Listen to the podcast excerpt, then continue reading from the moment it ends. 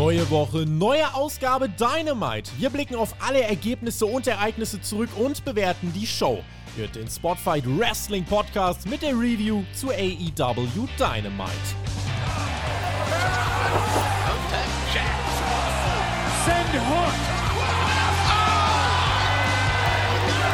Eine neue Woche bei Spotfight, eine neue Woche von AEW Dynamite. Mein Name ist Tobias Enke, das ist die große Review hier bei Spotfight, ihr Deutschlands größten Pro Wrestling Podcast nach dem Pay-Per-View und nach Blood and Guts. Wie ging es denn da weiter? Wir haben ja eigentlich den nächsten Pay-Per-View erst im September. Schalten wir mal ein, zwei Gänge zurück oder machen wir mit Vollgas weiter? Das und mehr wollen wir besprechen. Und um das zu tun, begrüße ich an meiner Seite einmal mehr den unverwechselbaren, unvergleichlichen Alexander Beranowski.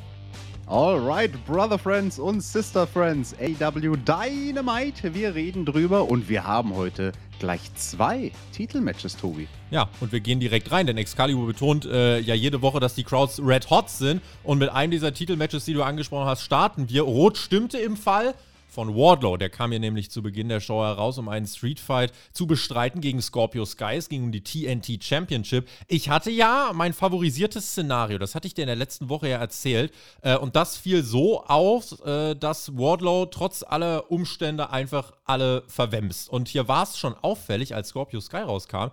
Der hatte eine richtige Entourage von fünf, sechs Leuten dabei gehabt. Man hat mit dieser Mehrheit auch gespielt, ne? Definitiv. Also Scorpio Sky kommt da raus mit dem gesamten America Top Team. Da waren auch Leute dabei, wo ich gar keine Ahnung hatte, wer die überhaupt sind. Aber Wardlow, der ist das ja gewöhnt, gegen ja, bis zu 20 Gegner anzutreten. Richtig, hier sollten das angebliche MMA-Fighter sein, keine Security Guards, aber er war schon äh, deutlich in der Unterzahl. Es gab früh einen Lowblow von Scorpio Sky, das hält Wardlow aber nicht davon ab, weiter alle durch die Gegend zu werfen. Immer wieder auch unfaire, aber legale Aktionen von Sky. Wardlow äh, ja, bestritt äh, seinen Pfad der Zerstörung einfach weiter. Dan Lambert griff natürlich auch ein und dann kam der Spot, wo das gesamte Top-Team sich vor Wardlow aufbaut und einfach alle auf ihn eintreten. Wie im Lumberjack-Match sah das eigentlich aus. Und er kriegt aufs Maul, äh, eine Heatphase läuft. Ich hätte eigentlich, weiß nicht, einen Stuhl oder sowas noch ganz gut gefunden bei diesem Streetfight, weil so, außer der Tatsache, dass Leute eingreifen können, hatte das mit dem Streetfight nicht ganz so viel zu tun, ne? Definitiv nicht, nee. Also Streetfight bedeutet, man hat No DQ und das hat man sich hier zum Vorteil gemacht für dieses Match durch unfaire Aktionen von Scorpio Sky und Eingriffe. Aber wie du schon sagst, wie ein wirklicher Streetfight hat sich nicht angefühlt. Also hm, keine fehlt, Waffen, kein Nix. Fehlt ein bisschen was. Naja, äh, Scorpio Sky schafft dann erneut den Belt-Shot. Da haben wir die einzige eingesetzte Waffe mehr oder weniger. Eins, zwei, Kickout, zum Glück. Und bei seiner ersten Titelchance wurde Wardlow ja auch mit unfairen Aktionen um den Sieg gebracht. Hier rasierte er schonungslos weiter gegen den Strich, trocken. Es gibt die Powerbomb Symphony, die wird eingeläutet und nach der dritten Powerbomb ganz lässig mit dem Fuß auf die Brust. Eins, zwei, ich dachte es ein bisschen arrogant. Drei, er gewinnt! Er gewinnt entgegen aller Umstände. Wardlow rasiert im Alleingang das gesamte American Top Team. Und da habe ich tatsächlich kurz, bin ich kurz gepoppt, Alex, weil ich dachte, ja, Mann, das war exakt das, was ihr hier machen solltet. Und da gibt es sogar Konfetti-Regen. Man schaltet nicht nach fünf Sekunden weg. Es darf ein bisschen wirken. Also man hat hier auf vielen Dingen, finde ich, sehr vieles richtig gemacht. Wardlow ist neuer TNT-Champion. Definitiv. Also das hat AEW richtig gemacht. Wardlow wurde so inszeniert, wie er inszeniert werden sollte, wie wir es uns gewünscht haben, wie es auch einfach nur logisch ist, wenn du dir betrachtest, wie man ihn aufgebaut hat die letzten Monate. Alles andere wäre eigenartig gewesen. Alles andere, außer mit der Powerbomb Symphony zu gewinnen und neuer TNT-Champion zu werden, wäre strange gewesen. Ähm, einziger Kritikpunkt haben wir schon angesprochen. Es war ein Streetfight ohne wirkliche Gimmicks. Also ja, gut, der Beltshot, aber well, mhm. it was what it was. Mhm. Man hätte vielleicht danach noch ein bisschen länger drauf bleiben können. Das war so, aber auch das äh, only in AEW.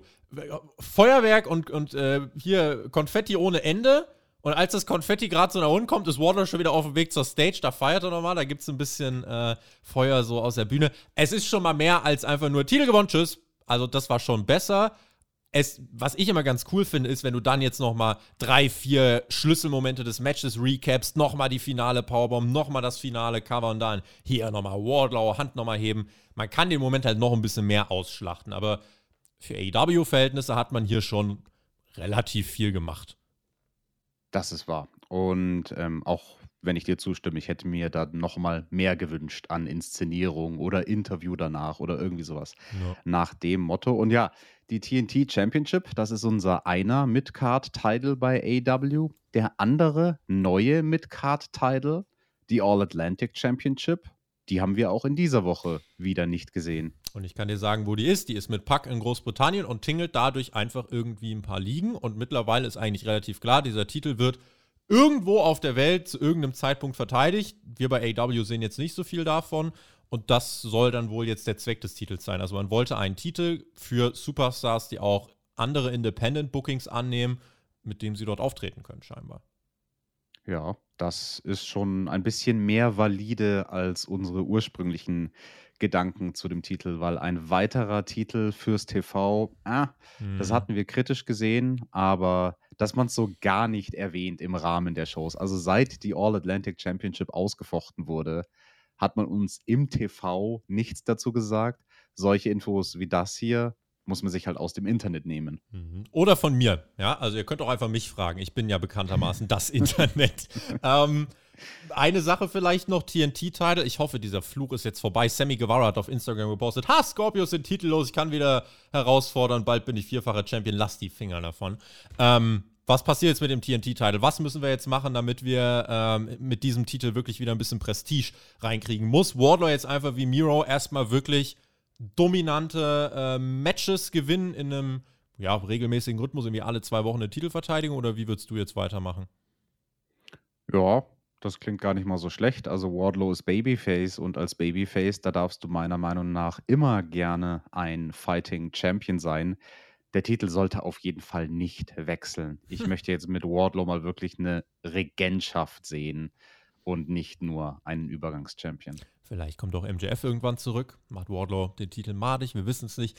Gucken wir mal. MJF haben wir auch gar nichts mehr davon gehört. Das ist alles ziemlich verpufft nach seiner Pipebomb. Wir äh, beobachten mal, wie es da weitergeht. John Moxley, Backstage-Promo, spricht über seinen Sieg gegen Tanahashi. Letzte Woche hat er sich mit äh, anderen die Birne weich geprügelt im Käfig und heute verteidigt er den AEW World Interim Title gegen Brody King. Der hat Royal Rampage gewonnen, da haben wir drüber gesprochen auf Patreon. Ähm, durch die unmittelbare Ansetzung hier, Alex, äh, die in meinen Augen dann doch ein bisschen sehr schnell wirklich kam, gab man jetzt auch hier keinem so wirklich die Möglichkeit, eine größere Geschichte zu erzählen, einen Spannungsbogen aufzumachen.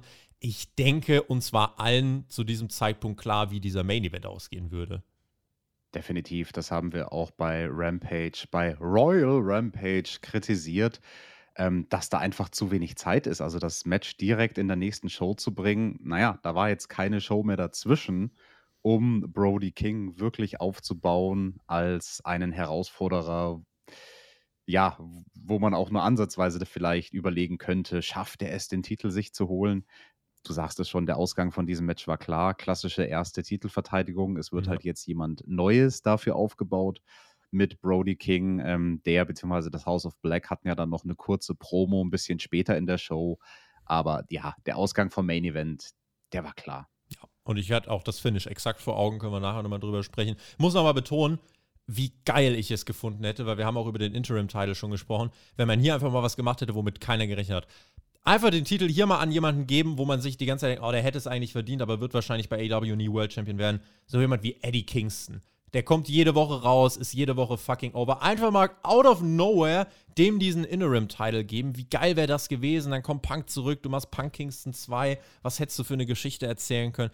Jetzt sind wir halt in so einer in so einem Szenario, wo wir wissen, okay, Mox wird den Titel definitiv wahrscheinlich nicht verlieren, bis Punk wieder da ist. Und ähm, es war ja von der ersten Sekunde an klar, dass auch er diesen Titel gewinnen würde. Insofern, ja, ich, ich sehne mich noch so ein bisschen nach dieser, nach dieser Überraschung, nach diesem X-Faktor in diesem ganzen Interims-Title geschehen. Wir reden nachher im Main Event nochmal drüber, aber ja, man macht jetzt nicht das Maximum draus bisher, ne?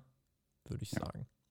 Smart Mark Sterling will mit Tony Nies Unterschriften dafür sammeln, dass Swerve Strickland aus dem Roster entfernt wird. Keith Lee wird da gefragt, ob äh, er auch diese Petition unterschreiben möchte. Und der meint, ja, wir waren zwar nicht immer auf derselben Seite, Swerve und ich, aber immerhin gewinnen wir noch, äh, anders als ihr.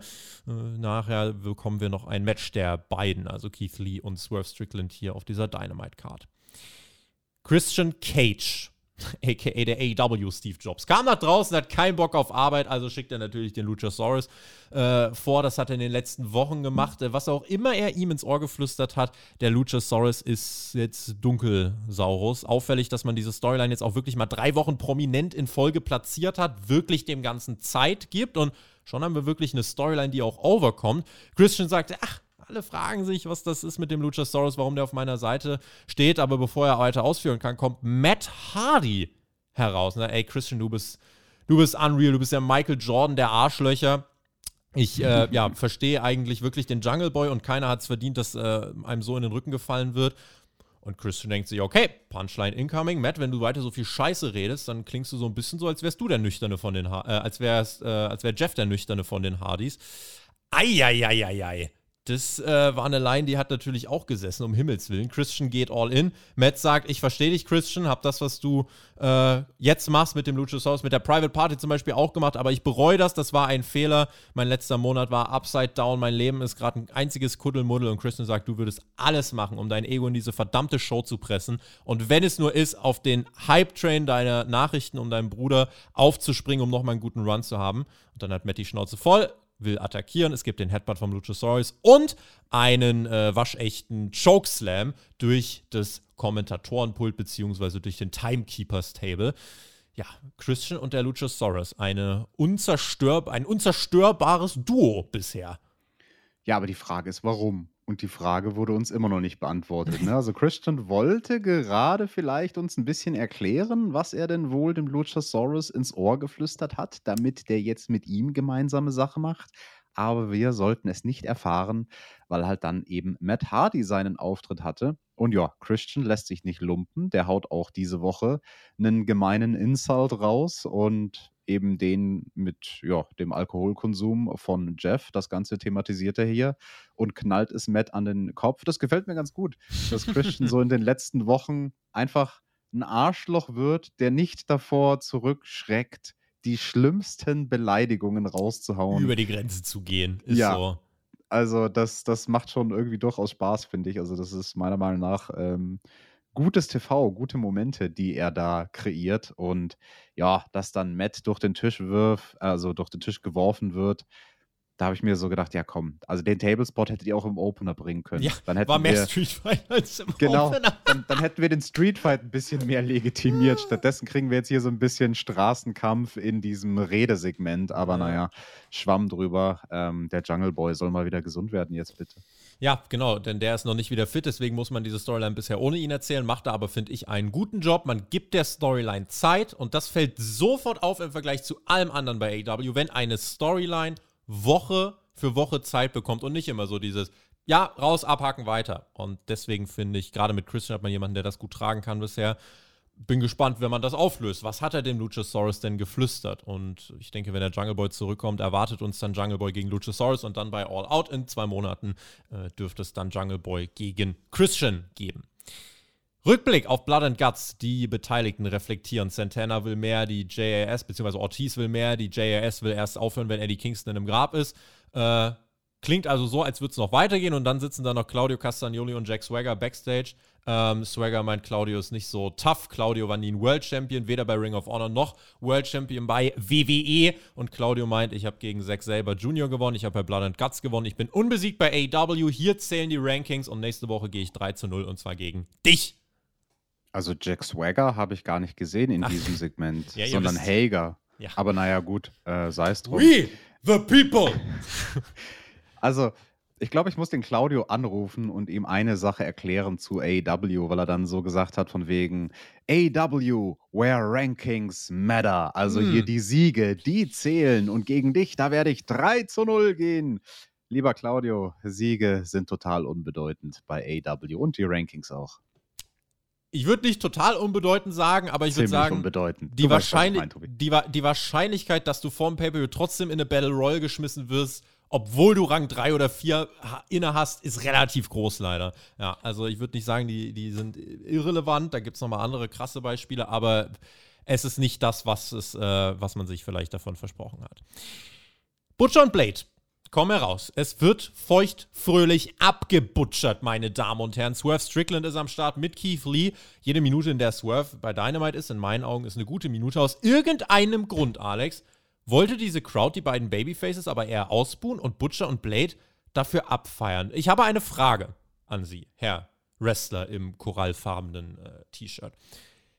Ist es in so einer Situation die Aufgabe eines Heels sicherzustellen, dass die Crowd-Reaktionen wieder ein bisschen mehr ins Gleichgewicht kommen? Also muss ich da ein bisschen Mittelfinger an die Crowd zeigen oder ist mir das egal? Weil ich finde, das, was mit der Crowd jetzt passiert ist, hat dem Match, was jetzt kommt, äh, nicht gut getan, um es mal so zu formulieren. Ja, da stimme ich zu. Und die Frage hast du dir schon selbst beantwortet. Also natürlich muss der Heel in dem Moment versuchen, wieder ein bisschen Heat zu ziehen. Und ähm, das war nicht die Reaktion, die man hier haben wollte. Fand ich auch ein bisschen kurios. Also, warum jetzt genau diese Stadt gegen Swerve und Lee so reagiert hat, wie sie reagiert hat, muss man nicht verstehen. Also natürlich, der Butcher, den würde ich natürlich auch äh, zu jeder Tages- und Nachtzeit feiern, ja. Also da bringe ich auch mein, mein, mein Beil, würde ich da auch äh, in die Höhe strecken für ihn. Aber Swerve und Lee hier auszubuchen, so ohne ersichtlichen Grund. Wir bekommen nochmal einen Rückblick auf AW Dark, da wird uns erklärt, warum es das Match auch gab. Und ja, ähm, ja da haben wir immerhin die Erklärung noch bekommen. In welcher Stadt waren wir nochmal? Äh, wir waren in dieser Woche in Rochester, New York. Ich meine, gut, der Butcher kommt aus Buffalo, New York keine Ahnung, vielleicht ist Rochester die Hauptstadt in den USA der Hasenplagen und The Bunny war dabei und deswegen haben sie sich so gefreut in Rochester. Nee, also ich kann es mir auch nicht erklären. Wenn einer von euch eine Erklärung hat, schreibt es in die Kommentare. Warum haben die Butcher und Blade so sehr gefeiert? Butcher denkt sich auch, wir hatten einen Streetfight und keinen Stuhl, das will ich ändern, aber dann wird er von Blade daran erinnert, ey, ey, ey, Top 5. Wir kommen nicht in die Top 5, wenn wir disqualifiziert werden. Die Kommentatoren erklären uns aber, ja, die Rankings sind ja wichtig, denn in den Top 5 verdienen sie mehr Geld als außerhalb, Alex. Also die Rankings, auch wenn wir es nicht sehen, finanziell für einen Geldbeutel äh, ein ganz großer Gewinn. Ach so, da geht es ums Geld. Ich verstehe. Deswegen eigentlich Christian, wenn er einen letzten Run hat, nochmal in die Top 5, da hat er auch sein ganzes Geld. Da muss er sich halt anstrengen. Deswegen, hm. vielleicht kriegst du als Manager von jemandem, der in den Top 5 steht, auch einen Bonus. Vielleicht ist das Stimmt. der Hintergrund, ja. Ähm, wir haben einen kleinen Botch bei einem Leapfrog früh im Match. Äh, Swerve äh, will den Leapfrog zeigen und Blade rennt ihn da ungewollt so ein bisschen um. Was ist da passiert? Einfach ein Timing-Issue oder? Timing-Issue, wie du mhm. schon sagst. Mein Gott, da haben sie ein bisschen aneinander vorbei kommuniziert. In solchen Fällen, da reicht auch mal irgendwie eine halbe Sekunde, wenn einer einen Hirnfurz hat und nicht schnell mhm. genug schaltet. Ja. Ach, wenn du wüsstest, wie oft ich diesen Botch in Trainingsschulen schon gesehen habe. Wir müssen dann versuchen, das zu retten. Insgesamt ist ein solides Match. Ich hätte mir gewünscht, dass Swerve und Lee irgendwie mehr aus ihren Minuten hier im TV machen können. Keith Lee will Blade wegtackeln, aber der zieht dann Swerve vor sich, wird dann ausgeschaltet. Die Crowd will nur den Upset von Butcher und Blade sehen. Also, da hat irgendwie nichts zusammengepasst. Es gibt einen massiven Lariat vom Butcher. Lee rettet seinen Partner vor der Niederlage. Es gibt den Fistbump. Sie finden zusammen die Crowd. Buh! Und äh, ja, dann rufen sie sogar Bullshit weil es einen Nearfall nur gibt für Butcher und Blade. Und äh, Swerve und Lee kann dann tatsächlich aber noch Swerve in der Glory durchbringen. Dann gab es schon auch Jubel von der Crowd, weil einfach der Move natürlich, der Finisher auch ziemlich geil ist. Aber weiß nicht, also man kann jetzt natürlich das Positive nehmen und sagen, ja, dieses Match hat unterstrichen, dass bei Swerve und Lee nicht alles im Reinen ist. Andererseits, äh, glaube ich, war das, das Matchdesign nicht für diese Reaktion ausgelegt. Nee, definitiv nicht. Aber sie hatten ja nochmal die Chance, nach dem Match ein bisschen was rauszuholen, weil äh, da gab es noch ein Redesegment. Da sollten ihre zwei besten guten Freunde zur Rampe kommen und einer davon, der Ricky Starks. Also, was der wieder anhatte, ich, ich will gar nicht oh, erst damit anfangen. Will, will, soll ich? Also, soll, soll, soll, so. Wenn, wenn, du willst, dann mach. Ich war. Also. Na, äh, wir, wir, wir lassen es ja, mal. Ja, komm. Nee, komm, wir lassen es mal. Er hatte eine schöne Hose an. Ähm, er hatte, also seine Hose, das war das blauste Blau, oh, was du in deinem Leben jemals gesehen hast. Was war das denn? Ah, das war, ich, ja, äh, also nicht einfach nur ins Blaue gesagt, sondern die war wirklich äh, fantastisch, diese Hose. Ähm, und Powerhouse Hobbs hat auch gebrüllt. Und Ricky Starks hat ebenso gebrüllt. Ihr beide da im Ring wollt so tun, als wärt ihr irgendwer. Und die Crowd hat so, ja, man, gib's ihn, Ricky, weil der hat sich so in Rage gerichtet. Die Krampfader kam schon, kam schon raus. Äh, da floss das Blut fast so blau wie die Hose. Und er hat gesagt, wir sind ein Level über euch. Ihr wollt wissen, wer das beste Tag-Team ist. Und das war dann äh, die Cue für die Young Bucks, die herauskamen und äh, dann sagen, ja gut, wir haben mal ein Angebot für euch. Äh, wir sehen übrigens für zwei Sekunden kurz ein Triple Feature, wo man kurz mal alle drei Teams einzeln sieht, aber wirklich nur ein Bruchteil und dann nie wieder. Danke, dass du es ansprichst, weil das ist etwas, was mich auch schon bei Blood and Guts gestört hat. Da hatten wir ja auch dieses Double Feature, beziehungsweise bei Royal Rampage zum Beispiel auch mit den beiden Ringen, wo dann mit so einem Double Feature gearbeitet wird. Und das macht AW immer so kurz. Ihr müsst sowas stehen lassen. Haben sie dann übrigens, glaube ich, am Ende vom Segment einmal. Mhm. Aber das erste Mal, wo sie diese Kameraeinstellung gemacht haben, also mit den drei Screens, also wie du sagst, wenn du mit den Augen auch nur kurz blinzelst, hast du es schon verpasst. So kurz ja. stand das Bild. Ja. Bugs meinen nochmal sorry fürs Unterbrechen. Äh, wir müssen uns eigentlich nicht entschuldigen, denn wegen uns gibt es den ganzen Bums hier. Wir machen aber äh, für euch ein Angebot Triple or Nothing. Nächste Woche ein Three-Way Tag Team Match. Äh, und zwar ihr, Lee, und ähm, Swerve gegen Starks und Hobbs gegen die Young Die Crowd will nur FTR. Die Crowd schneidet FTR, FTR. Nick Jackson noch ganz kurz. Ihr wisst, dass die nicht so gut sind. Auch hier macht die Crowd-Reaktion dem Segment so einen kleinen Strich durch die Rechnung, denn FTR sollte hier mit nichts zu tun haben. Wir kriegen nächste Woche ein Three-Way-Tag-Team-Match um die Tag-Team-Titel, womit man wahrscheinlich nochmal easy diese äh, Swerve und ähm, Lee gegen Starks und Hobbs kann man ja gut nochmal aufbauen dann dadurch, weil die Bugs, glaube ich, verteidigen werden. Denn Bugs FTA ist das, was hier groß drüber steht. Und darunter hat hier dieses Redesegment leider so ein bisschen gelitten, ne? Ja, und ich finde, die Match-Ansetzung leidet ein bisschen darunter, dass die Heel-Champions die Herausforderung gestellt haben. Das ist ziemlich unüblich. Ich habe kurz auf die Rankings geguckt. Wir haben heute einen Ranking-Donnerstag. Äh, auf Platz 2 FTA und dann 3, 4 sind eben die besagten anderen beiden Teams. Also die Young Bucks müssen die Challenge nicht aussprechen. Sie sind Fighting Heel Champions. Ja, Vielleicht das ist, ist ein Oxymoron, also das beißt sich irgendwie miteinander. Hm. Naja, sie erfinden die Grenzen neu, sagen wir es so. Ähm, ansonsten, was man aufbaut, ist okay. Ich freue mich, wenn Starks in dieser Show ist. Ich freue mich, wenn Swerve in dieser Show ist. Und die werden nächste Woche, denke ich, matchtechnisch schon sehr gut abreißen. Aber auch hier muss ich sagen, Spannungsfaktor ist jetzt nicht ganz so groß. Ich hoffe aber einfach, ja. dass man ähm, es schafft mit dieser Storyline, mit dieser Tag-Team-Geschichte von Team Tess und den äh, Swerve of Glory oder House of Glory, wie auch immer, äh, dass man hier da einfach mal wirklich es schafft, auch Leute overgehen zu lassen. Wirklich, dass Swerve und Starks oder wer auch immer, irgendjemand muss danach over sein. Und ich hoffe, das erreicht man. Und meine große Furcht bei diesem Triple Threat Match, was wir da bekommen werden, ähm, Triple or Nothing, wie sie es genannt haben, wir haben halt jetzt wieder die Situation, die wir schon mal hatten, nämlich als der Jurassic Express noch die Champions waren, dass die beiden anderen Teams in der Herausfordererrolle sind und diesmal verlieren sie wahrscheinlich wieder.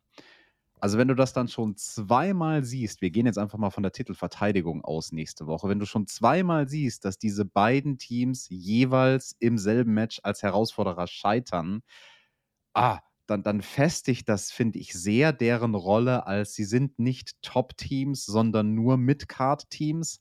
Da muss man ganz vorsichtig sein. Also irgendeinen Storytelling-mäßigen Moment müssen sie kreieren nächste Woche. Es ist ein bisschen zu repetitiv. Äh, repetitiv. Ja, gerade mit dem Three-Way, was wir mit dem Jurassic Express beim pay hatten, wo wir gesagt haben, oh, hier wäre die Möglichkeit, den Titel wechseln zu lassen.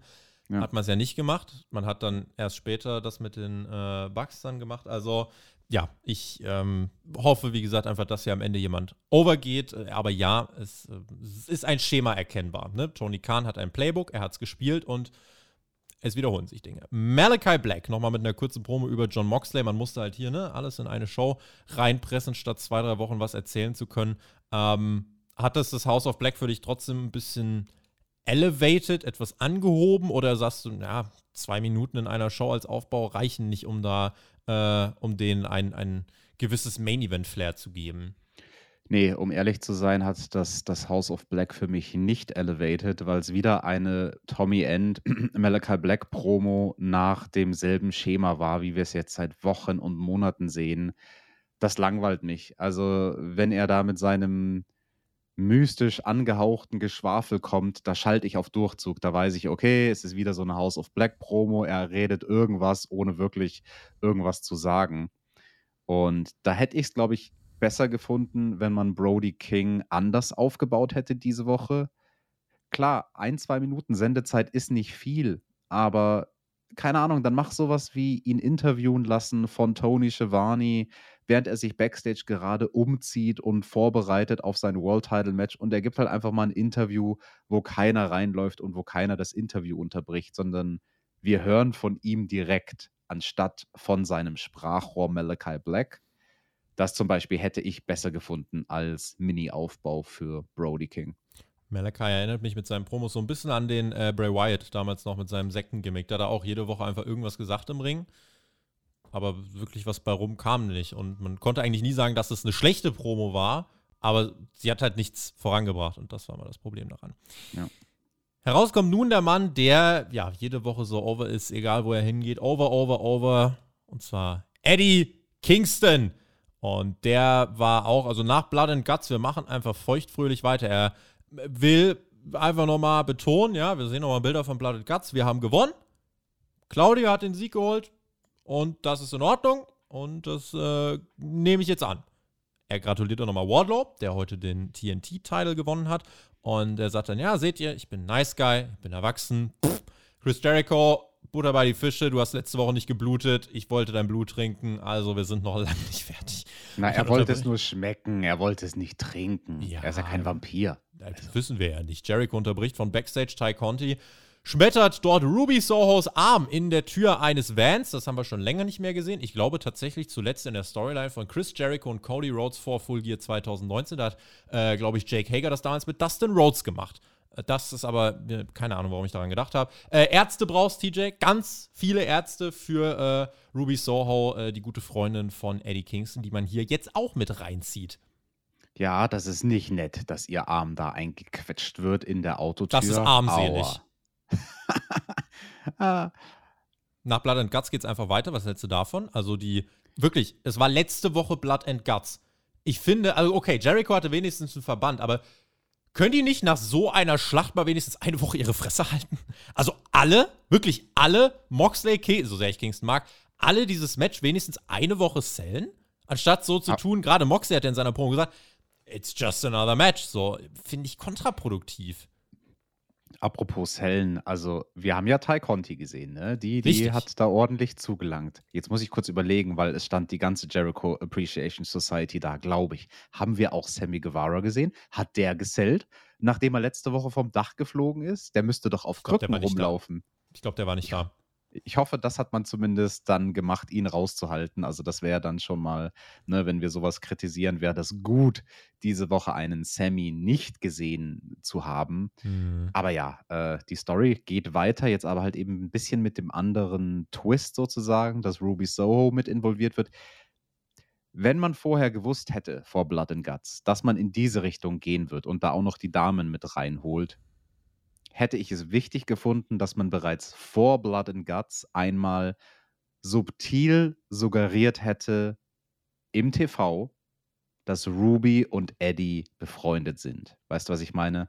Man hätte die in den Vorwochen schon mal irgendwie kurz backstage zusammen sehen müssen, wie sie freundschaftlich miteinander sind. Dass Ruby jetzt so aus dem Nichts kommt, wirkt für mich ein bisschen unorganisch. Ich glaube, in irgendeinem Videopaket könnte es drin gewesen sein. Vielleicht war es aber ja, auch ja, aber es war ein Videopaket am mhm. Tag von Blood and Guts. Das ist genau mhm. mein Kritikpunkt. So, hey, vor dem Match, äh, wir etablieren noch kurz, Ruby ist fallbeste Freundin mit Eddie Kingston. Und das würde viel mehr wirken. Und auch das jetzt mit der Autotür und oh nein, ihr habt meine Freundin attackiert, wenn wir schon seit ein paar Wochen ganz subtil drauf konditioniert worden wären, ach, der Eddie und die Ruby, die sind ja gute Freunde.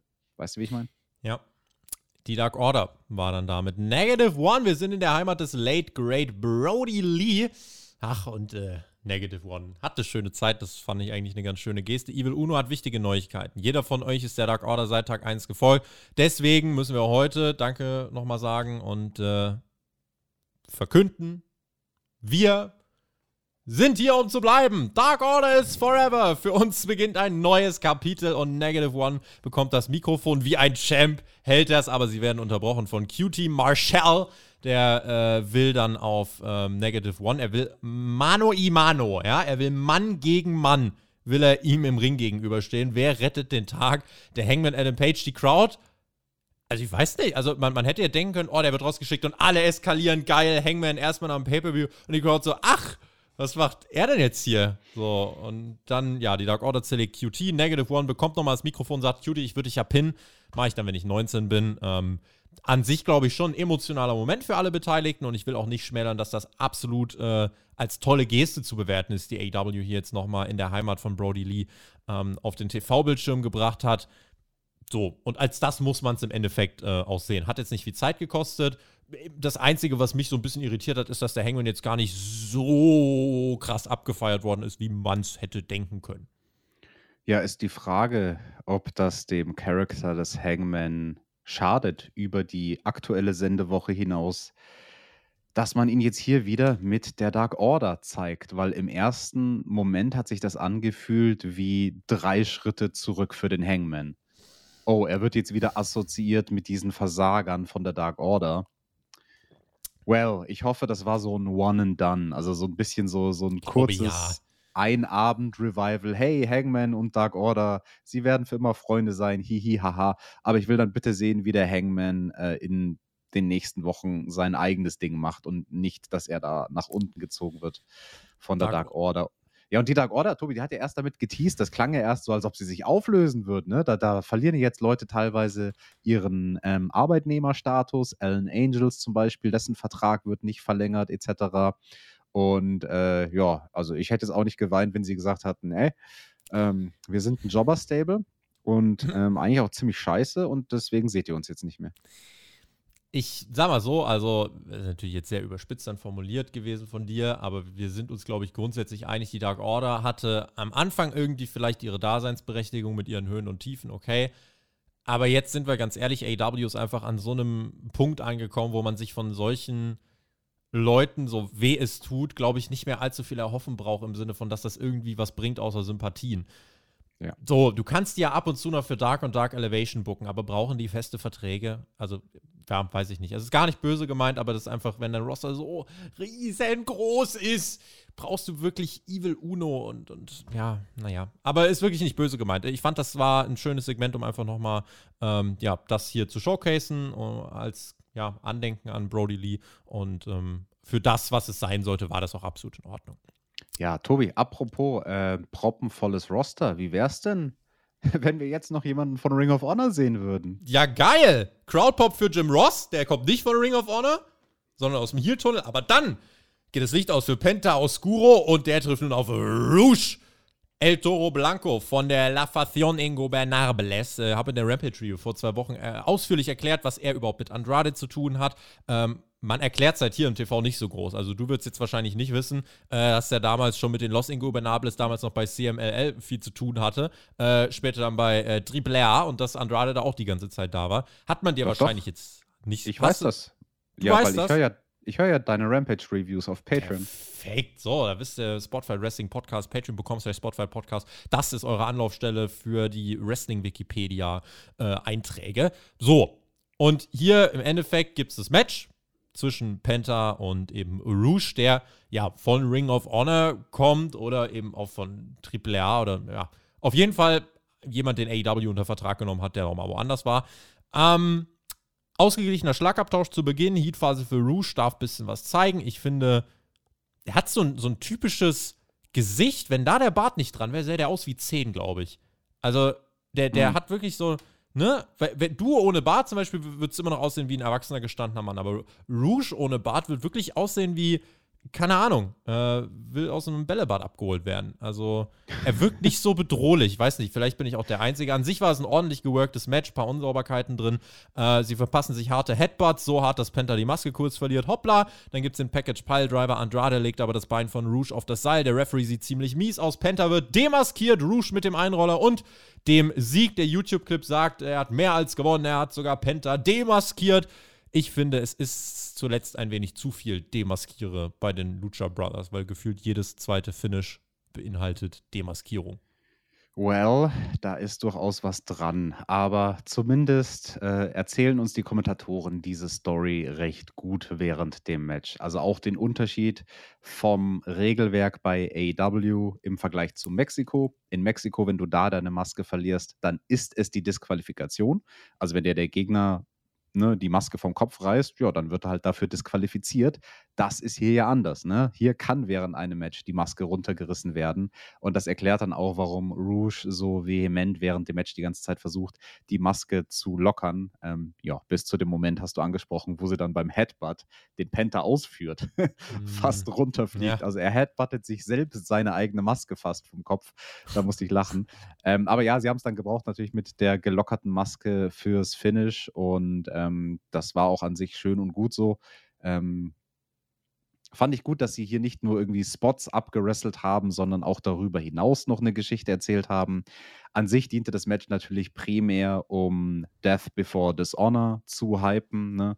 Die Ring of Honor Großveranstaltung, die wir am 23. Juli haben, wo ja auch dann Rouge am Start sein wird. Und ja, also das ist so ein Name, ich weiß nicht, den müsste ich jetzt nicht regelmäßig bei AW sehen. Wenn der da mal einmal auftaucht, ja, dann, dann habe ich da kein Problem, weil inzwischen habe ich mich dran gewöhnt, dass halt mal manchmal Leute von außerhalb kommen. Ähm, aber was, was glaubst du, was sie mit dem machen? Wird der jetzt so richtig in AW-Stories eingebunden oder war das jetzt eher so ein Ding, um den Pay-Per-View ausschließlich zu promoten. Also im Idealfall nimmt er, äh, nimmt er sich Andrade und äh, sagt, hier Luke Luke, Ring of Honor und dann gehen sie dahin, wenn die mal einen TV-Vertrag haben. Aber da ist Tony Khan, glaube ich, noch am Verhandeln. Rouge ist jetzt kein Gamechanger, mitnichten. Ist halt ein weiterer ordentlicher Wrestler in einem Roster mit sehr vielen, sehr guten Wrestlern und äh, deswegen, ja, man hat ihm jetzt hier viel Zeit gegeben that's it. Viel mehr hat er jetzt bei mir nicht ausgelöst. Ich will gar nicht abreden oder in Abrede stellen, dass der Mann äh, definitiv was kann. Aber ist jetzt einfach, hier sticht es jetzt für mich nicht mehr so krass heraus, ehrlich gesagt. Ja. Du, apropos Ring of Honor. Als nächstes hatten wir den Sandmann und seine beiden Wichtel. ja, Sandmann Singh ähm, war am Start und äh, war mit Jay Lethal und Sanjay waren sie backstage und haben gefeiert. Samoa Joe hat nämlich die Herausforderung angenommen. Es geht bei Death Before Dishonor um den TV-Title. Und ähm, ja, das hat man quasi noch festgemacht. Wir haben nachher auch den Rundown gehabt, wo wir noch ein, zwei Sachen für Death Before Dishonor gelernt haben. Bei Rampage wird es auch was geben. Und äh, ja, das war quasi der kleine Ring of Honor-Block, den wir hatten sind dann Backstage. Mark Sterling will die Unterschriften weiter sammeln, äh, diesmal von Orange Cassidy und den Best Friends. Danhausen war auch da und äh, Tony Nies fordert äh, Orange Cassidy bei Rampage heraus. Gewinnt Nies, muss Cassidy unterschreiben. Big Time Match for Rampage, sagt Excalibur. Aha, Big Time Match. Also wenn das Big Time ist, dann muss ich ja darüber reden in der Rampage Review diesen Samstag. Tobi, hast du Bock auf diese Rampage Card? Die ist geil, oder? Big Time TJ, Big Time Rampage. Ich finde, das ist ein Match, da wünsche ich dir ganz viel Freude dabei, mein Lieber. Ich bin am Samstag, okay. wenn ihr Rampage aufnehmt, äh, bei mir gibt es einen Sabaton auf Twitch. Twitch.tv slash Tobi textet. Da äh, mache ich ganz viele tolle Sachen. Unter anderem auch über Wrestling reden, aber das hat mit dieser Rampage Review, glaube ich, äh, mit dieser Dynamite Review auch nicht so viel zu tun. Na gut, dann rufe ich halt den Max da an und frage den, ob der Bock hat, mit mir oh, über Rampage zu reden. Sounds good. The Acclaimed sind am Start mit einem tanzenden und hüpfenden Anthony Bones, äh, der wieder fit ist. Und dann soll es den Rap geben von Max Caster, aber Austin Gunn nimmt Caster einfach sein Mikrofon weg. Direkt Heat Alex. Kein Rap, Bones will Caster beruhigen. Daddy Gunn meint, ey, das war gar nicht der Plan. Und die Gegner waren Roughen It und Fuego del Sol. Okay. Und die Guns haben den Sieg äh, schnell abgestaubt, nachdem Max Caster eigentlich den Mic Drop gezeigt hat, den Elbow Drop, aber nicht mehr der legale Mann war, wurde blind ausgetaggt. Billy Gunn versteht die Welt nicht mehr und nach wenigen Wochen kommt es scheinbar zum Split, denn die Ass-Boys hauen die Acclaimed um. Papa Gunn geht dazwischen, sagt, reißt euch am Riemen um dann die Acclaimed auch mit aufs Maul zu hauen. Anthony Bowens will für ein letztes Scissor Beat Daddy will er nochmal die Schere ausstrecken, aber auch er kriegt den Fame-Esser ins Gesicht. Das war der Plan, Alex. It was the Gun Family all along. Boah, das hat Heat gezogen bei mir ja. tatsächlich. Also der Moment beim Entrance, der war schon stark, dass wir des Raps beraubt werden. Ich bin ja selbst ein MC und also ich mag das gar nicht, wenn man dann jemanden das Mikrofon wegnimmt, während der gerade irgendwelche Raps spitten möchte. Ich habe dir ja letzte Woche auch das Mikrofon nicht weggenommen. Eben, das, das gehört sich nicht. Und Richtig. dann am Ende sehen wir wirklich den Split. Nein, also das ist der Moment, wo ich legit sage, boah, das hat bei mir Heat gezogen, aber aus den falschen Gründen. Ähm, ich habe es schon erwähnt, das ist ein Act mit dem Gun Club und The Acclaimed, der funktioniert. Und die Summe von diesen beiden Teams zusammen ähm, ist besser als die einzelnen Bestandteile, zumindest aktuell. Und ich hätte mir gewünscht, dass man an diesem Act noch eine Weile festhält. Und mit einer Weile meine ich nicht noch so zwei, drei Wochen länger, mhm. sondern da mhm. rede ich von, von mir aus einem halben Jahr oder das kannst du auch ein ganzes Jahr lang bringen und dann fängt so ein Act irgendwann mal an, ein bisschen langweilig zu werden. Stattdessen sehen wir jetzt wirklich den Split, ne? nachdem das Ganze ja schon angedeutet wurde die letzten Wochen hinweg. Wir sehen auch den Turn von Billy. Und da, Tobi, bei, beim Billy, da habe ich mir beim Entrance schon was gedacht. Ich habe dem ganzen Echt? Braten nicht getraut und ich würde dich mal bitten, auf deinem Board da jetzt den, den Knopf zu spielen, den du vorhin nicht gespielt hast, für das Fashion Update. Ja? Style Update, bitte. Ich meine. Das Style Update. Depp. Mit Team TJT. TJT. Ja nicht mal das Format. Style Update. Billy Gunn. Pinke Schuhe, ne, passend zu den Outfits von The Acclaimed. Und dazu aber ein roter Hoodie. Wer trägt denn sowas? Pink und Rot. Das geht nicht zusammen, Tobi. Das passt nicht. Und da war mir schon beim Entrance klar, dass er turnen wird, der Billy. Uh. Das Style Update. Mit Team TJT. TJT. Dreieinhalb Feuerflammen von mir für dieses äh, ja, Outfit und für diese Analyse von dir. Miro spricht über Malachi Black, aber nicht den All-Atlantic Championship-Titel, weil mhm. der nicht so wichtig ist. Äh, stattdessen, äh, ja, will er einfach nur ein bisschen weiter Matschka machen und äh, hat auch nicht so viel gesagt. Ne? Sein Himmelstor wird den Weg in die Hölle, das Höllentor, endgültig schließen. Okay, so. Ich finde, der Miro und der Malachi, die könnten vielleicht einfach so einen Debattierclub machen ja. und dann so Segmente, wo sie sich eine halbe Stunde lang zusammen an einen Tisch setzen und sie erzählen sich einfach Sachen, ohne was dabei zu sagen. Der eine über My House, der andere über My Redeemer oder der Redeemer genau. über My God und so weiter. Der eine ja. redet über Gott, der andere über Teufel, der eine übers Himmelstor, der andere übers Fegefeuer und ja. keiner sagt wirklich irgendetwas, aber sie reden eine halbe Stunde lang. Das fände ich toll. Boah, ich könnte jetzt richtig Heat ziehen mit einem Spruch, Mach. aber ich lasse es jetzt. Nein, jetzt nein, nein, hau doch, hau doch auch mal was nein, das darf ich, ich jetzt nicht auch sagen. gesagt, das darf ich jetzt nicht sagen. Alles so das, scheiß Jobber Das darf ich jetzt, nicht sagen, sonst mache ich mich bei allen Gläubigen, mache ich mich sonst unbeliebt, wenn ich sage, das ist doch eigentlich das, was Religion macht. Äh, Nyla Rose und Mercedes Martinez treffen nun auf Tony Storm und Thunder Rosa. Die Heels bringen Regenschirme mit, weil sie ja auf Thunderstorm treffen. Boah, da dachte ich für einen kurzen Moment, jetzt kommt Marty's Girl, aber der darf ja nicht mehr mit Frauen spielen beim Wrestling darf eigentlich gar nicht im Wrestling spielen. Äh, Crowd war nicht investiert. Ich habe es bei der Rampage Review äh, ausgeführt, Alex, die haben wir zusammen gemacht. Es gibt keine Storyline. Es ist sehr oft sehr ähnlich, was bei den Frauen passiert.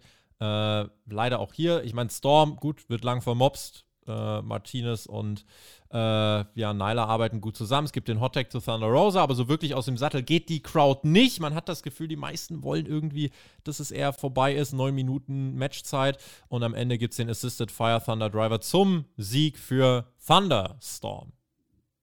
Thunderstorm, dieser Name. Ey, da muss ich an das Intro denken, an das Theme von den Thundercats. Das war so eine Cartoonserie aus den 90ern, kennst du bestimmt nicht mehr. Thunder, Thunder, Thunder, Thunderstorm. Toller Name von mhm. den beiden. Und du sagst schon, das Publikum hat so ein bisschen gewirkt, als ob sie einfach nur wollten, dass das Ganze vorbei ist. So hat auch irgendwie Marina Shafir gewirkt, muss ich sagen. Also die wurde da lange Zeit verhauen, also wirklich minutenlang. Ähm, hat ganz, ganz lange gedauert, bis die Heels mal ein bisschen Offensive haben. Und dass Shafir und Thunder Rosa keine allzu gute Chemie im Ring haben, das haben wir ja neulich schon mal etabliert. Und ähm, also das, das war ein ganz, ganz ungewöhnliches ähm, Gerangel, möchte ich mal sagen. Also und, und ich weiß gar nicht, wie ich es genau benennen kann. Also auf, auf die eine Art und Weise hat es für mich ein bisschen gewirkt, als ob Tony Storm und Thunder Rosa die Shafir einfach legit ein bisschen vermöbeln wollten. Dann wiederum wissen sie natürlich, das ist eine MMA-Kämpferin und sie dürfen sie jetzt da nicht irgendwie, keine Ahnung, ähm, zu sehr stiffen, weil sonst äh, wird halt der Arm irgendwie abgebrochen. Mhm. So nach dem Motto, die Shafir, die weiß sich ja auch zu wehren. Ähm, ja, aber ich, ich, weiß nicht, weißt du, was ich meine? Also die Körpersprache von Shafir während diesem Match war ganz interessant. Ja, sie also wabert da einfach so ein bisschen umher sie und macht einfach so, ja, ich meine zwar ein Headlock, so, oh, jetzt, hab, jetzt muss ich aufs Maul fliegen. Oh, ich bump genau. nochmal. Also ah, sie, sie, ist irgendwie, schade. Sie war so eine Duckmaus in diesem Match, die irgendwie nicht gewirkt hat, als ob sie an diesem Kampf irgendwie beteiligt sein möchte. Ach, also schon wieder ein Uppercut, das ist jetzt doof. genau. Ach Mann. Schiff ist doch die hatte, scheiße. Die hatte keinen Bock auf den Mist. Das Gefühl äh. kann ich irgendwie nicht loswerden. Und äh, ob ich Bock habe auf Thunderstorm, boah, ich weiß ja nicht, ey. Jade Cargill will äh, wissen von Stokely Hathaway, was das letzte Woche war. Äh, und er hat gesagt, naja, wenn die Company einen Interim World Champion hat, können wir auch einen Interim Baddy haben. Layla Gray, 1100 Dollar hat ihn das letzte Woche gekostet und 3 gegen 2 ist besser als 2 gegen 2. Cargill war gar nicht überzeugt, sagt, wenn Gray nicht liefert, war es das mit Stokely. Und Layla Gray, ja, die letzte Woche von Cargill in zwei Minuten äh, gesquashed worden ist. Eine Bedrohung ist sie jetzt nicht, aber soll sie vielleicht auch gar nicht sein. Keine Ahnung. Sie Tobi. guckt dann auch am Ende noch ganz komisch in die Kamera. Hast du das gesehen? Wieso? Ja. So? Was das, war das, das denn? Ich weiß auch nicht. Diese komischen Blicke, die sind mir auch schon beim letzten Mal aufgefallen. Aber, also, hast du zu diesem Segment sonst nichts zu sagen? Ist dir der Hintergrund nicht aufgefallen? Dieses wunderschön pink ausgeleuchtete Garagentor, mm. vor dem wir diese Promo gesehen haben. Ich mhm. liebe pink ausgeleuchtete Garagentore. Ein Anblick, äh, den siehst du immer, wenn du auf die mhm. Straße gehst, ja. Richtig, ja, ja. Also das ist, äh, ist ja Common Sense. Ich meine, deine Wand ist ja auch einfach blau beleuchtet. Also beschwer dich doch mal nicht. Das ist grün. Ist es grün? Bei mir sieht es blau aus. Ist das blau oder grün? Ja, wir hatten ja, mein T-Shirt ist auch Korallenfarben, aber schaut aus ja. wie orange. Also heute sind alle Farben total verdreht hier. Ihr auf Spotify macht alles richtig. Gebt euch nichts mit Farben oder so. Bei AW Rampage gibt's was auf die Ohren und zwar für uns. Äh, Konosuke Takeshita gegen Eddie Kingston, Orange Cassidy gegen Tony Nies, Mercedes Martinez und Serena Deep in Action und Lee Moriarty und Jonathan Gresham gegen die Gates of Agony, die beiden äh, toughen Jungs von Tully Blanchard. Das, äh, ja, gut, kriegt ihr von uns am Samstag in der Rampage Review auf die Ohren und du kriegst es auf die Augen, TJ. Bist du gehypt? Nee, um ehrlich zu sein, nicht. Also Takeshita gegen Kingston wird bestimmt ein gutes Match, ja. Ähm, ich bin mal gespannt, worüber ich mit dem Maxter reden werde bei der Rampage Review. Wahrscheinlich über alles außer den Matches. Der Maxter, wenn der da ist, der führt ganz gerne Grundsatzdiskussionen hm. und redet dann einfach eine Stunde lang. Und, äh, Aber gucken, das sind ja mitunter das sind mitunter die interessantesten Podcasts, wenn man äh, da noch irgendwie abseits äh, genug andere Themen hat, auf die man sich einfach mal verlaufen kann, dann ist das auch ganz schön. Und nächste Woche machen wir einfach das nächste TV-Special, aber einfach so, ja, nächste Woche ist Fighterfest. Jake Hager gegen Claudio Castagnoli, Bucks gegen Swerve Our Glory, Starks und Hobbs Tag Team Titel. Dann Death Before Dishonor, 23. Juli, Samoa Joe gegen Jay Lethal TV Title und äh, Wheeler Yuta gegen Danny Garcia, Ring of Honor Pure Championship. Dazu bekommen wir noch ein kleines Promo-Segment von Garcia und wir sehen 7-Star FTR, Dex Harvard und Cash Wheeler, die nochmal äh, eine Herausforderung aussprechen. Sie wollen die Ring of Honor Tag Team Titel bei Death Before Dishonor verteidigen gegen die Briscoes. Ein letztes Rematch, um zu zeigen, wer das beste Team der Welt ist. Ja, geil, ein TV-Special. Es ist ja schon eine Woche her, dass wir eins bekommen haben. Aber auch wirklich maximal random. Einfach so, ja, nächste Woche ist ja Fighterfest. Hä? Aus dem Nichts. Und Night One. Also danach gibt es ein Fighterfest Night 2. Und man muss sagen, dadurch, dass man inflationär und wirklich, es ändert dir für den Zuschauer absolut gar nichts, außer wo wir es gerade von Licht hatten, außer dass die Scheunentore anders beleuchtet werden, heißt es ja nichts. Man benennt es einfach anders, wo ich mir denke, damit verleiht ihr den Specials alles andere aus, als ein Special Vibe, sondern du entwertest die halt maximal, wenn aber jede Woche einen anderen Namen hat. Ja, also wenn nächste Woche nicht das Bühnenbild insofern geändert wird, als dass man es macht wie damals bei WCW, wo der Ring teilweise in einem Swimmingpool geschwommen ist, ja. dann bin ich enttäuscht, Tobi. Ich auch. Ich auch. Schade, dass FTA hier nicht vor die Crowd durfte übrigens. Ich glaube, die hätten, hätten ein Highlight werden können, aber äh, hat man sich nicht dafür entschieden. Weder bei Dynamite noch bei Rampage.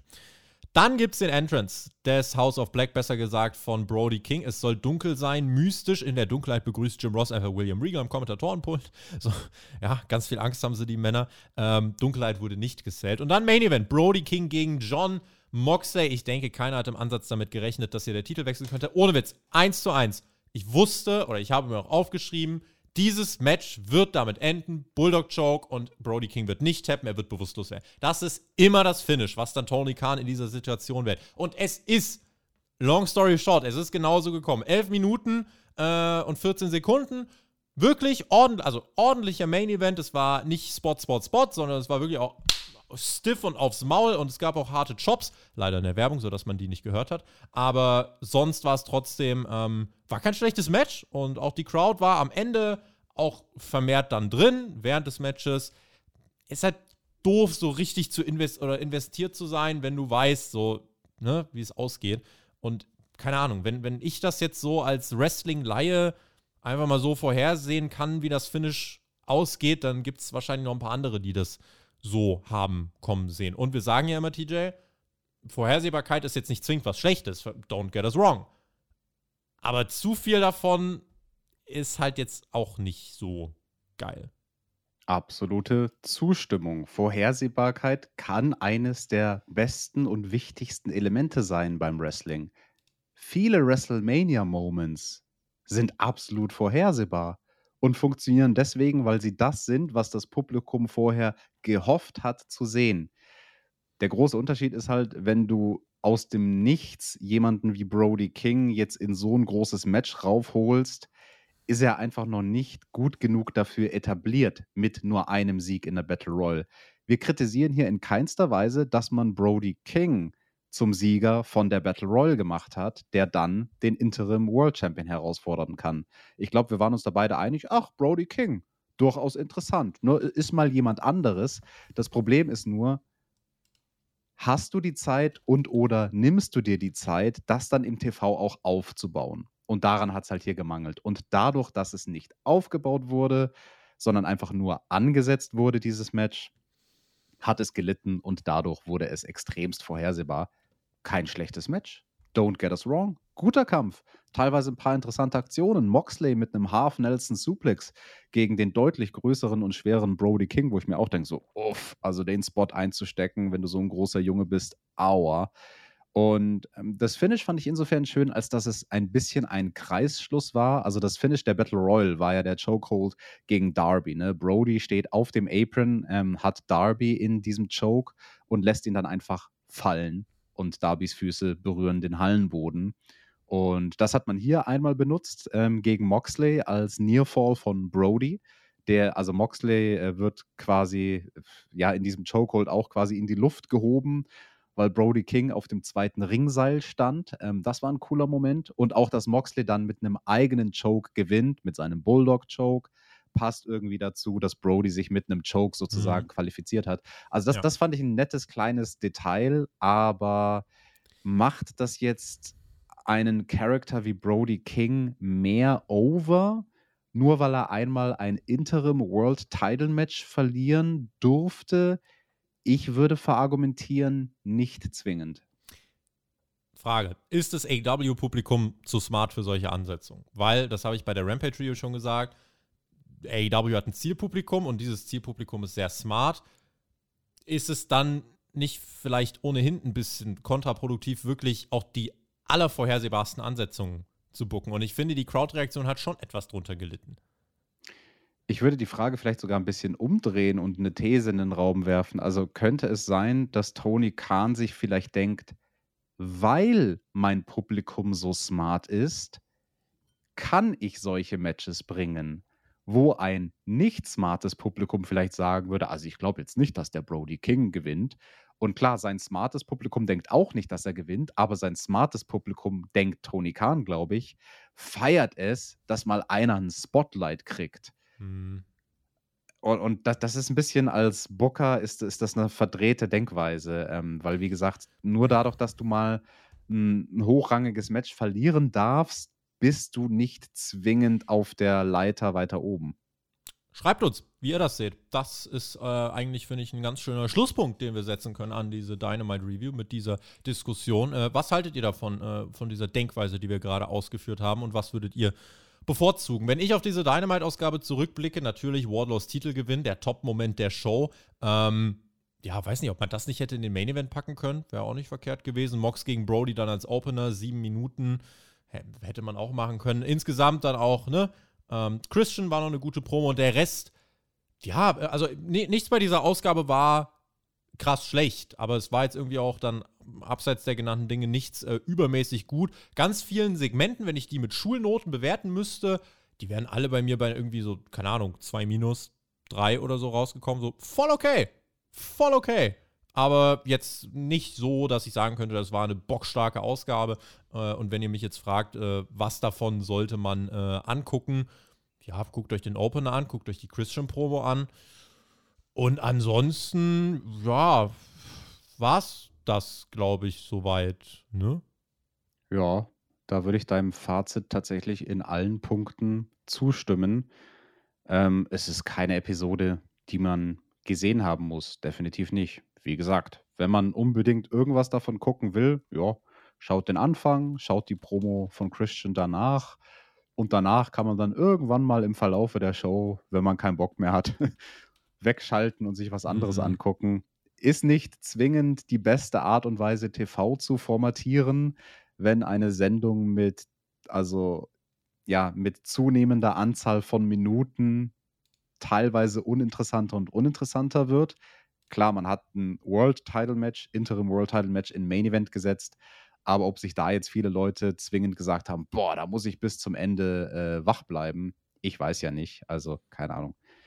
Ich bin War ein alter nicht das Mensch. Ich, maximale nee, Kapital, was man daraus nee. geschlagen hat. Aus so einer ich, World ich bin ein alter Mensch. Ich gehe eh gerne früh ins Bett. Und also, wenn ich das live sehen würde, dann, dann gucke ich halt die ersten paar Sachen und dann sage ich so, jetzt, jetzt wird es dunkel.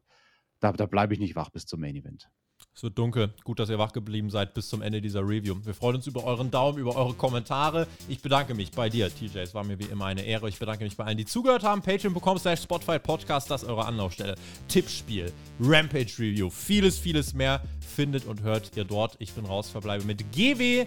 Genießt Wrestling. TJ hat die Schlussworte. Macht's gut, auf Wiedersehen. Tschüss.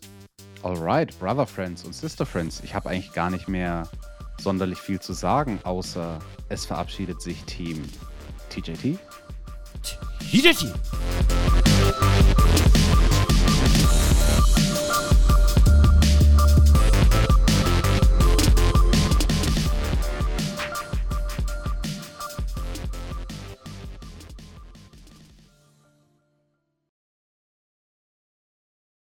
Schatz, ich bin neu verliebt. Was? Da drüben. Das ist er. Aber das ist ein Auto. Ja, Mit ihm habe ich alles richtig gemacht. Wunschauto einfach kaufen, verkaufen oder leasen. Bei Autoscout24. Alles richtig gemacht.